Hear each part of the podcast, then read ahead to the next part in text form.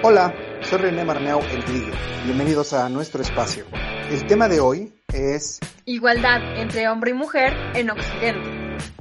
Quédense con nosotros. Hola, ¿cómo están? Este podcast está elaborado en relación con los videos que también estoy haciendo para tratar temas específicos. Recordemos que lo importante en este espacio es compartir, entrelazar conocimientos y aprender. Hoy vamos a hablar de la igualdad en Occidente. ¿Qué tiene que ver la igualdad en Occidente con otras culturas? Es decir, ¿por qué Occidente y no universal, con, bueno, pretenciosamente universal, mundial? Bueno, tiene que ver en que está vinculado con los textos sagrados. Hay tres grandes eh, culturas, se les llama culturas del libro. Digamos, el mundo está dividido en tres grandes espacios desde la antigüedad.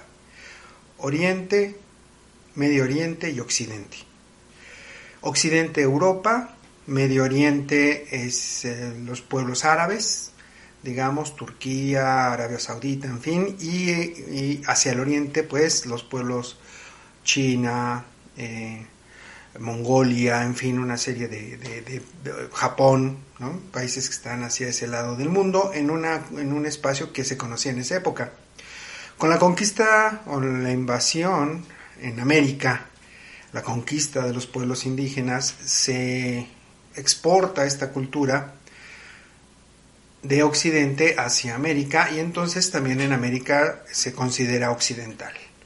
Occidente no, en este sentido no es un punto cardenal, no es un punto de referencia de ubicación, es un punto cultural.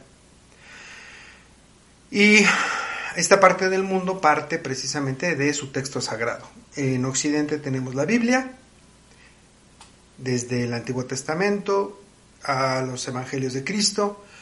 En Medio Oriente tenemos, aun y cuando haya la diferencia protestante, la división o el cisma eh, católico del siglo XVI, que da origen a, a, una serie de grupos, pero que finalmente siguen manejando la Biblia, siguen creyendo en este texto, en fin, ¿no? En Medio Oriente tenemos el Corán, que va de, Estambul, digamos, del Bósforo, el río que divide Occidente de Medio Oriente, y va hacia los pueblos, este, digamos, musulmanes, y no sé en dónde exactamente, pero hay una, una línea eh, que divide también ya al oriente, es decir, las enseñanzas de Buda como su libro sagrado. Entonces tenemos los tres grandes libros sagrados, la Biblia, el Corán y las enseñanzas de Buda. Esta es, digamos, a grandes rasgos la división del mundo ideológico de manera religiosa. ¿Qué tienen que ver estos libros religiosos con nuestro derecho? Pues muchísimo. A mí en la universidad me decían, no, es que nada tiene que ver ya la religión con el Estado laico y la república y en fin, ¿no? Y las leyes hechas ya este, sin conceptos religiosos. Y no, finalmente me doy cuenta con los años que está entrelazado todo esto de manera muy profunda.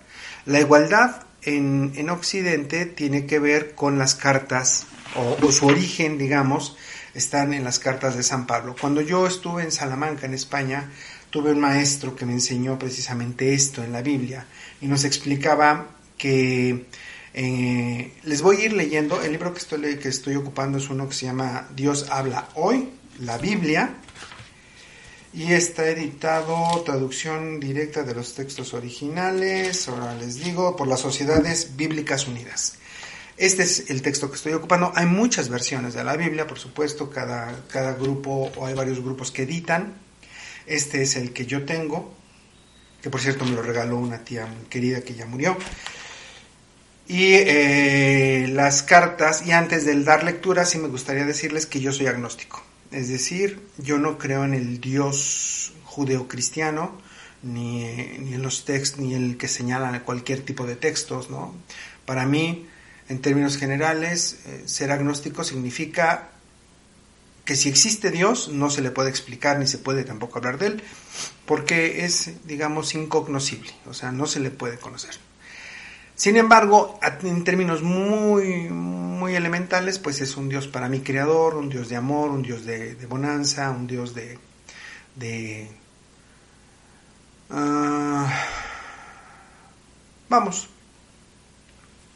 un, un Dios que no es humano, ¿no? Que no le interesa lo que hacemos los humanos, según yo.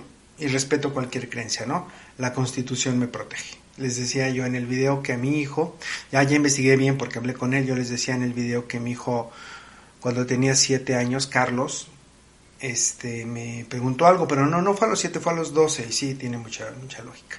A los doce años Carlos me dice, oye, pa, ¿debo a fuerza creer en Dios? Y yo le dije, no, hijo, no, claro que no, la constitución te protege, ¿no? Es decir, la libertad de creencia es, es formidable. Carlos desde ese momento se declara ateo y hasta la fecha tiene 25 años, mi hijo, y es este ateo, ¿no? Él, se manifiesta así, ¿no? Se declara así. ¿Por qué? Pues porque la Constitución lo protege, ¿no? Precisamente, y también cada quien que crea lo que quiera creer. ¿Por qué planteo mi postura? Porque es importante, ¿no? Que ver, eh, no estoy evangelizando a lo que voy, estoy compartiendo textos y orígenes de nuestros conocimientos. Dice Gálatas 3, 26. Pues por la fe en Cristo Jesús todos ustedes son hijos de Dios y por el bautismo han venido a estar unidos con Cristo y se encuentran revestidos de Él. Ojo, aquí viene lo importante. Ya no importa el ser judío o griego, esclavo o libre, hombre o mujer, porque unidos a Cristo Jesús todos ustedes son uno solo. Y si son de Cristo, entonces son descendientes de Abraham y herederos de las promesas que Dios le hizo. Para aquí lo importante es, ya no importa el ser judío o griego, hombre o mujer. Es decir, todos somos iguales. Esto es lo que nos está diciendo San Pablo, el apóstol Pablo en Gálatas. Y esta igualdad judía viene precisamente ya desde los orígenes del Génesis.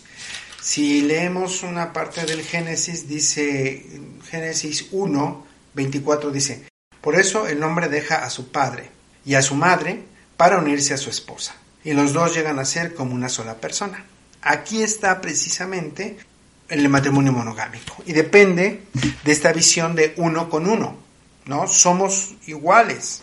Si es verdad que en esa época eh, o en el mundo judío sí había diferencia, es una, es una religión patriarcal en donde el hombre tiene prominencia y manda este, sobre los bienes, sobre sus hijos, sobre su mujer, pero está planteándose desde ahí esta igualdad que Pablo recoge ¿no? ya en sus cartas.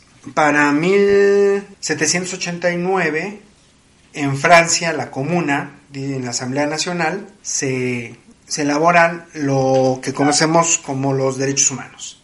Los derechos humanos a finales del siglo XVIII, les repito, 1789, señalan una serie de derechos que tienen que ver con eh, señalar que los hombres son libres o nacen libres, la igualdad, aquí está, igualdad en derechos, la libertad en propiedad, seguridad, la soberanía de la nación, eh, la libertad de... Eh, lo no prohibido es lo permitido, la ley igual para todos, el hombre es inocente hasta que se declare lo contrario, la libertad de opinión y la libertad religiosa se está planteando ya como los derechos humanos a finales de, del 1700 las contribuciones públicas, los, lo que son los impuestos y, en fin, una serie de principios que van a, que van a ir marcando ya nuestros textos eh, legales. Bueno, pues resulta que la, la declaración francesa no es la primera.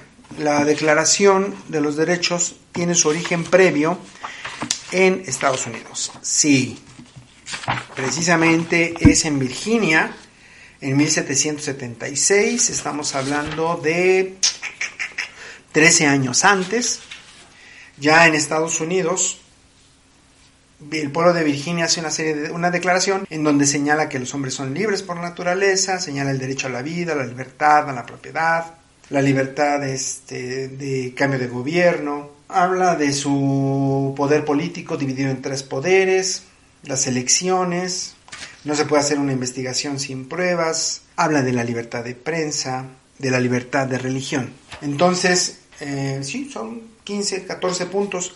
Ustedes leen la declaración francesa y la declaración del pueblo de Virginia y son muy parecidas, ¿no? Nada más que la de Virginia es previa. Siempre se le ha dado el crédito a Francia por esta declaración, pero en realidad es norteamericana. Como norteamericana es la primera constitución, algo curioso, nuestra constitución en México tiene los derechos humanos en sus primeros artículos, que es la parte dogmática, y después una serie de artículos, que es la parte orgánica, que es cómo se dividen los tres poderes ¿no? y las funciones del Estado. Precisamente ahí se divide la Constitución en dogmática y orgánica. Cuando leemos o, vemos el texto norteamericano, primero está la parte orgánica, es decir, su división de poderes y su organización política, y al último están la Declaración de los Derechos Humanos. Y tú dices, ¿y por qué está al revés, no? ¿Por qué está invertido? Lo que pasa es que la primera enmienda en la Constitución norteamericana es agregar a la misma los derechos humanos.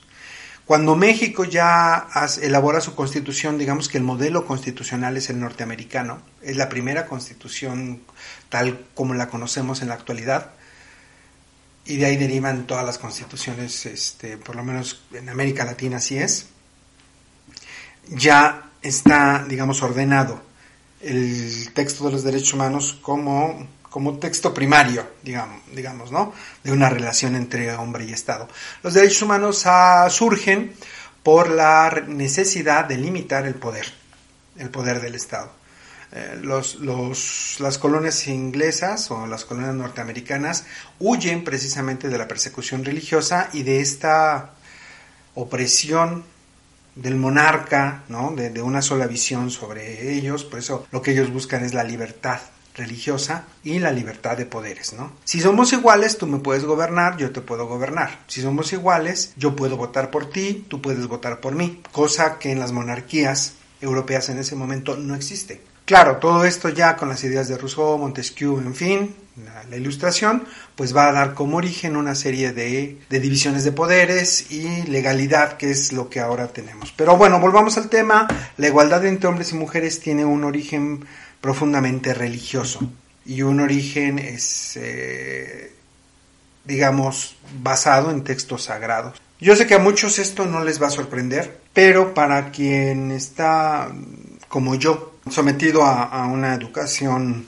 superficial, es decir, una educación superficial en el sentido de que no profundizaron los maestros en el origen de las instituciones. Hubo un maestro, incluso se molestó mucho de, cuando se tocaba la relación de, los textos sagrados con, con las leyes, porque a partir de Juárez, en el siglo XIX en México, se separa el poder religioso del poder civil. Y entonces eh, la educación se supone que debe de ser no religiosa y no tendiente ¿no? ya a estos conocimientos, pero finalmente es lo que somos. Estamos bañados de eso, tenemos, que ya se quiera o no se quiera, estamos eh, criados en una, en una comunidad eh, religiosa católica y esto, pues por supuesto, pues tiene efectos en todas las áreas de nuestra vida, ¿no? Pues es lo que yo quería compartirles, espero que les guste este podcast, les repito, va de la mano con los videos ya que, como les he dicho, hay varias formas de aprender y lo plantea Howard Gardner en las inteligencias múltiples, oyendo, viendo, moviéndose, en fin. Entonces el que no quiera ver el video lo puede escuchar y además esto me da la oportunidad de que lo que no pude plantear en el video lo puedo plantear aquí ya con textos más específicos. Si les gusta este podcast, compártanlo. Estamos a su disposición para discutirlo, para retroalimentarlo, para conocer, para saber más. Y recuerden mis redes sociales, eh, búsquenme como René Marneau el Grillo y seguimos en contacto.